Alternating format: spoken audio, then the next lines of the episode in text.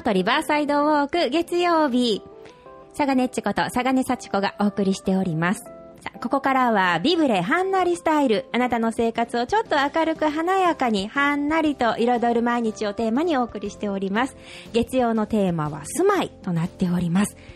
先ほどもちらっとご紹介しましたが、ゲストはこちらの方です。富家建築設計事務所代表の富家博久さんです。富家さんおはようございます。おはようございます。今日もよろしくお願いいたします。はい、よろしくお願いします。暑い中ありがとうございます。暑いですね。暑いですね。今日はスタジオ来るまでの間ずっと地下道を通ってきました。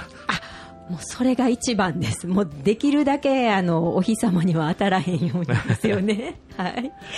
暑い中ですけれども今日もよろしくお願いいたします。はい、よろしくお願いします。はい、今日はどんなお話でしょうか？えー、今日はずっとまあ町屋でずっと話続いてますけども、はいあの町屋、えーそれからまあ木造住宅全般ですけども、あの地震の揺れに耐える力の話、耐震ですね。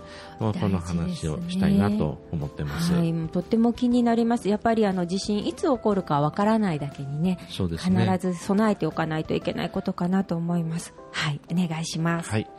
えー、まあ、町屋っていう言葉、ああの、構造的に言うと、あの、伝統工法で作られている建物って言います。はい。えー、まあ、伝統的な技術で作られてるわけですね。うんうんで、それに対して、えー、在来工法という言葉があるんですけど、ご存知ですか？在来工法ですか？。はいい。これは、あの、昭和25年に建築基準法が制定されて、はい。えーその時にいろいろと作り方が決まったわけなんですけども、その作り方で作られている建物を在来工法と言います。はあ、じゃあ昭和25年のその基準に合った建て方っていうことですね。そうです。はいはい。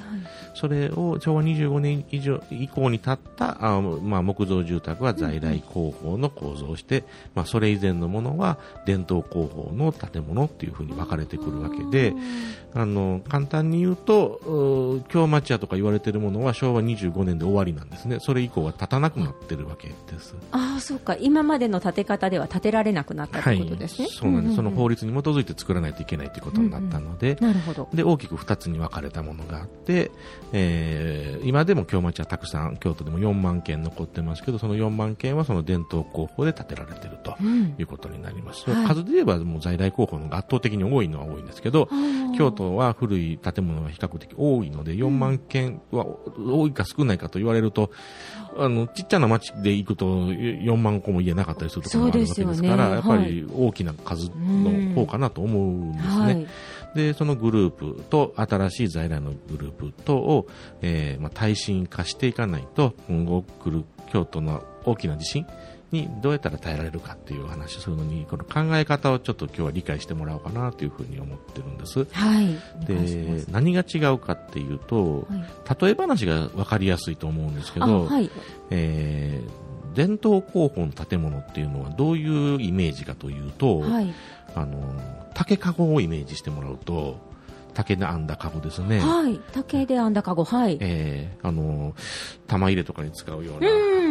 はいです。ね。あれ、こう、ひっくり返して、はい。こう、横から押すと、よくしなるじゃないですか。あ、ちょっとこう、へ、へこむというか、ええ不安ってなりますね。えーはい。バネのように、ええ手離したら元に戻るっていうような、そういう動きをしますけども、はい。そういうしなる力っはい。ていう、そういうものが伝統工法にはあるんですね。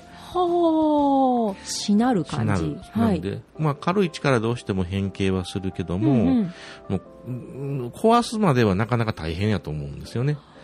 よっぽど力を入れないと壊れないんですね。うんうんすごくこの、しなるっていう、この力が、あの、地震のエネルギーをこう分散させるっていう、そういうような違いがあって、で、在来候補っていうのは、はい。うーん、四角い、うん、ティッシュの箱みたいなイメージをしてもらって、はあはあ、はい。こう押してもなかなか変形しないですよね。はい。四角いですしね。四角いんで、はい。でこれはなぜかというと壁の中に筋貝って言われているこうバッテンの、ね、材料はい。これが、まあ、トラスのような三角形の形をするので、はい。えーこう動かないわけですね硬いわけですよ、あしっかりしてるわけですね。はいうんうん。しなる建物と対比で硬い建物なわけですよねはあ。で、はいそれを紙箱に例えるわけですけども、ええ押しても全然びくともしないんですけど、はい。ある一定の力を超えちゃうと、はい。バコって潰れますよね。はい。潰れますね。はい。突然壊れちゃうっていうのがあるわけなんですね。確かに、いきなりこう壊れる感じですね。ええはい。こうべちゃーっと潰れていくっていう感じよりは、はい突然ペタっていくような、はいこれが在来と伝統工法の揺れに対する耐え方の違いなわけですね。まずこれをイメージをちょっと知っといてほしいなというふうに思います。すごくわかりました。はい。なんなんかこう、しなる感じと、硬くて、パタッチいっちゃう感じですね。はい。そうです、そうです。で、大きな地震が来た時に、えーしなる建物っていうのは、はい。こう、あ、地震来た、家揺れてる揺れてる、うわ、すごい動いてる動いてるってなるんですけど、なかなかこけない。はい。もう壁こんな斜めになってるっていうところで、地震が一度止まったら、そこで逃げていくことができるわけですよね。はい。はい。で伝統工法っていうのはそういうようなことがうんうん。あり得るわけです。で、はい在来工法は、わ、すごい、揺れてる揺れてる。でも壁をビクともしれないですね。家具は、うん家具は飛んでいくかもしれませんけど、はい。けど突然、パタッといくわけです。すると、脱出ができない。に怖いですね、それは。ええいきなりですもんね。そうなんですよ。で、もちろん硬いのでね、あの、はい簡単な地震で壊れなければもちろん安全なわけですけども、うんはいある一定の力が来た時には、あの、壊れちゃうと、で逃げることができないということになるわけです。へえ。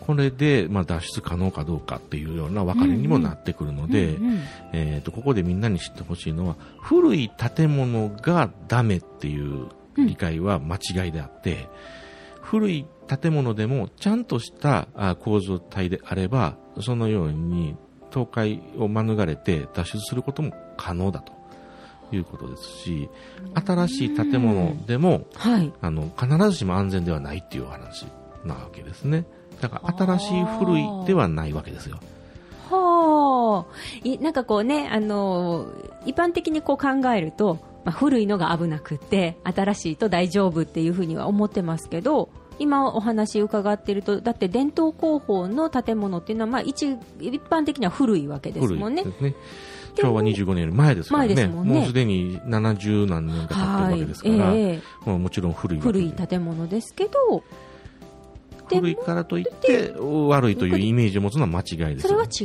う。あのー過去の神戸の地震の時でも、はい。えー都市部のあ伝統あ在来工法のお家、1階がこうガレージ駐車場になっててっていうようなものが、え1階が壊れて2階が道路にべちゃっと落ちてるような写真たくさん見られたと思いますけども、ね。えー片やちょっと郊外の方行くと古民家があったりするわけですけども、えだいぶ家こけてるんですけども倒壊は免れたりしてるわけですよね。はい。でそこで分かれるわけなんですけれども、はいそういう事例があるように、ええ古いからダメという解釈は間違いかなと思うんで、この誤解はまず解いておきたいなというふうに思うんです。じゃあう、ん何がダメなのかっていう。あはい、そうですね。これ、劣化なんですよ。痛み。あ、傷んでるかどうか。はい、はい。で、古く、古いと傷むっていうのはまあ当然のことで、はいえー古い建物は傷んでます。傷みやすいですもんねはい、で、はい京町屋もちゃんと健全に使ってなければ傷んでます。はい。でも、在来工法の家も建てた時から痛みは始まっていくわけですね。うん、そうですね。はい。で、その痛みが、あーちゃんとした直し方をしてなければ、本来の性能が出てないわけですね。ああ、そうか。なるほど。傷んでる分、なんかそこが、あれですね、100%じゃないわけですね。そうなんです。で、使っていくと、例えば、あー昔、この在来の家なんかは、お風呂が、あの、家の中に入ってることが多いと思うんですね。はい、町屋なんかは家の外にこううんトイレ棟とかお風呂棟があったりとかしますけど、お風呂の周りってすごい湿気が多いんでね、あの今のユニットバスの時代じゃ、まあ、あまり考えられないですけど、はい水が漏れて、はい。うんあの柱とかにこうシロアリが入るわけですよ。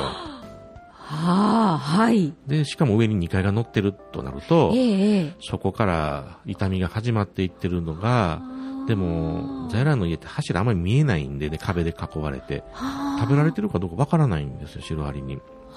そういう違いもあるんですね。えーで、そういったところで、地震で、あの、そんなに強くなかった地震に対してこけた建物っていうのは、はい。結構シロアリにやられたりだとかして、もともと持ってる性能が出てないっていうこともあるわけなんですね。はあ京町屋でも、はい。痛みがあるともちろん本来のしなる建物っていう性能すら出なくなるので、はい。えー古い建物はあのちゃんとメンテナンスして痛みを治して健全化してあげるっていうところが最低限のところからのスタートやと思うんですね。なるほど。お手入れが大事なわけですね。ちゃんとこう、直していく、メンテナンスしていく。そうです雨漏りだとか、はい水漏れから来る白アリだとか、はい。とにかく水関係は気はやっぱり弱点があってすぐに傷んでしまうんですね、はい。ただ水さえなければ木っていうのはかなり長長期間使えるわけですあのちゃんとメンテナンスしたら法隆寺みたいに残るわけですからそうか、そうですよね。何百年ってずっと残ってる建物がたくさんありますよはいね。そのそのままっていうわけにはいかないですけど、はいずっとお手入れしているわけですよはねいはい。もともとの部材がどんだけ残ってるかっていうところもありますけどもそうやって直していく、直してていくで。そうはいなんですよ。で、京町屋のいいところっていうのは構造材が目に見えてるので、うんうんうんそこが傷んでるかどうか一目瞭然なんですよね。けど壁で囲ってしまうと中の柱見えなくなってしまうので、傷んでるかどうかわからないということにもなるんで、それ気がついてませんでした。そうですね。そういえば在来工法のうちは柱よくわからないですし、でも京町屋って柱の立派さとかが目につきますもんね。あれは見えてるってことですね。見えてるんで、はい。傷んでいればすぐわかるわけですよね。けど、まあ見えてるところに白ありって来ないんで、隠れてるところを狙ってきますけど、はい。あ、そっかそ、そういう当たり前のことも分かってなかったです。ななるほど、見えてないところに行くわけですね。はい。へなので、ー。まずとにかく安全にするには健全化が最初の一歩かなと思ってるわけです。でうん京都は木造都市でもあるので、はい。えー耐震化をどんどん進めていかないといけないっていう京都市の命題もあるんですね。はい。で京都にはちょっと珍しいあの助成金がありまして、はい。えーその耐震改修っていう言葉がつくのはつくんですけど、ええその建物を健全化するっていう痛みを治すっていうことに助成金が出るっていう仕組みを作ってるんですよ。おお。ちょっと柱が腐ってるので柱をちょっとはいやり替えますとかええね。えええーそういう土壁がちょっと傷んでるので土壁あのちゃんと塗りますとはいいうようなことにお金を出すと。で、これはひいては耐震化につながっていくと。本来町屋が持っている性能はい。を出していけるように、ええええその新築時のう性能に近づけていく。これもやっぱり耐震と言えるのかなと。だからへー本来のね、あの、体力液増やしてあげるとかとはい違うので、ええええあの、厳密に言うと違うんですけども、はいそれでも安全になっていくことには違いないっていう。そう、そうですね。は。はいい。なんでちょっと他の都市ではあまり見られないようなそういう助成金のあり方っていうのが京都にあると。そうなんですか。はいええいや、それは全く知らなかったです。ええーでも確かにその建物が健全化すれば、もう倒れにくくなりますし、そうです、そうです。耐震の補強もまたちょっと変わってくるそうで。しょうね。健全化せずに耐震補強してもダメでね、はい。あの、どっか別に体力壁を作ってあげても、傷んでるところをほったらかしにしておくと、そこから壊れてくるので、ちゃんとはい痛みは治さないといけないっていうことになる。元をちゃんとしっかりしておかないといけない。はい、最初の一歩としてはやっぱり痛みを治すですね。まあ人間の体でもそうかと思いますけど。うん、た確かにそうですね。はい。はい。なんかね、こうちょっと悪いところがあるのに、なんかこう筋トレしても、そこだけまたね、違ったりとかしますもんね。カバーし、カバーしないとやっぱりいけな、はい。いけませんよね。はい。うん。ただ今こういうお話ししてるとなんか京町屋がもう絶対自信強いですよというような誤解を生むかもしれないんですけど、そうではないです。在来広報にしても京町屋にしても、やっぱりいろんな建て方がありますから、しっかり作っているものもあれば、あうん。のーやっぱりちょっと弱いものもあります。在来でもそうです。まあ、ここ最近ね、平成、令和になっている最新の住宅っていうのは、はいかなり耐震性厳しく作ってあるので、そんなに心配いらないかなとは思うんですけど、もう昭和の頃の在来高校だとかは京町屋とあまり変わらないんじゃないかなっていうふうに思うところもありますね、品品質の高さとか。なので、まあ、一度ね、皆さんね、耐震診断を受けてもらえたらなと思うんですよ。あのー決して、あの、いい数字が出るっていうわけじゃないとは思うんですけども、はいまあ、健康診断と同じです。うんうんうん自分が今後何していかないといけないかが分かりますんで、今どういう状態なのかっていうのを知らないと、対策も取れませんもんね。そうです、そうです。ね。まず自分の家のことを知ってもらう。なるほど。チェックってどこに頼んだらいいんですかね？あ、それでね、さっはいき今京都市のその助成金の話しましたけど、はいあの、窓口がありまして、あ、あるんですね。はいはい。えー、宮古安心住まいセンターっていうのが烏丸大池にあります。はいはいそこで耐震診断も、あの、その、回収の助成金の窓口も、はい。そこにあるんです。そうなんですね。はいはい。ぜひね、耐震診断をしていただいて、うんうんうんあの、私ら設計事務所に頼んでもらうと、それなりに費用かかりますけど、はい。京都市に頼めばう、ん。非常に安価に、あの、診断が受けられますあら、ので、それは耳寄りな情報ですね。はい。あのね、あの、建築設計事務所さんでもうね、お知り合いのところがある方はいいですけど、全然ないとか、わからないという方もたくさんあるかなと思いますので、京都市の方はということですね。京都市のお住まいの方は、そうそうですねはい。はいえー、宮古安心住まいセンター。はいはい。こちらの方で受付をされているそうですので、一度ね、ちょっとチェックを受けてみていただくといいのかなと思います。まあいつそういう事態になるか分かりませんのでね、備えは早めの方がいいですよね。はいはい。ありがとうございます。なんか、まだまだ、なんか、いろいろお聞きしたいことがたくさんありますが、またこれは続きを教えていたえだき耐震また続きしていきたいなと思ってます。よろしくお願いします。はい。じゃあ、今日はあの、まず、入門編でした。い入り口のところを教えていただきました。どうもありがとうございました。はいありがとうございますはい今日もお話を聞かせていただきましたのは、富家建築設計事務所代表の富家博久さんでした。ありがとうございましはい、た。ありがとうございました。ビブレハンナリスタイル。ここまでのお時間は北大路ビブレの協力でお送りいたしました。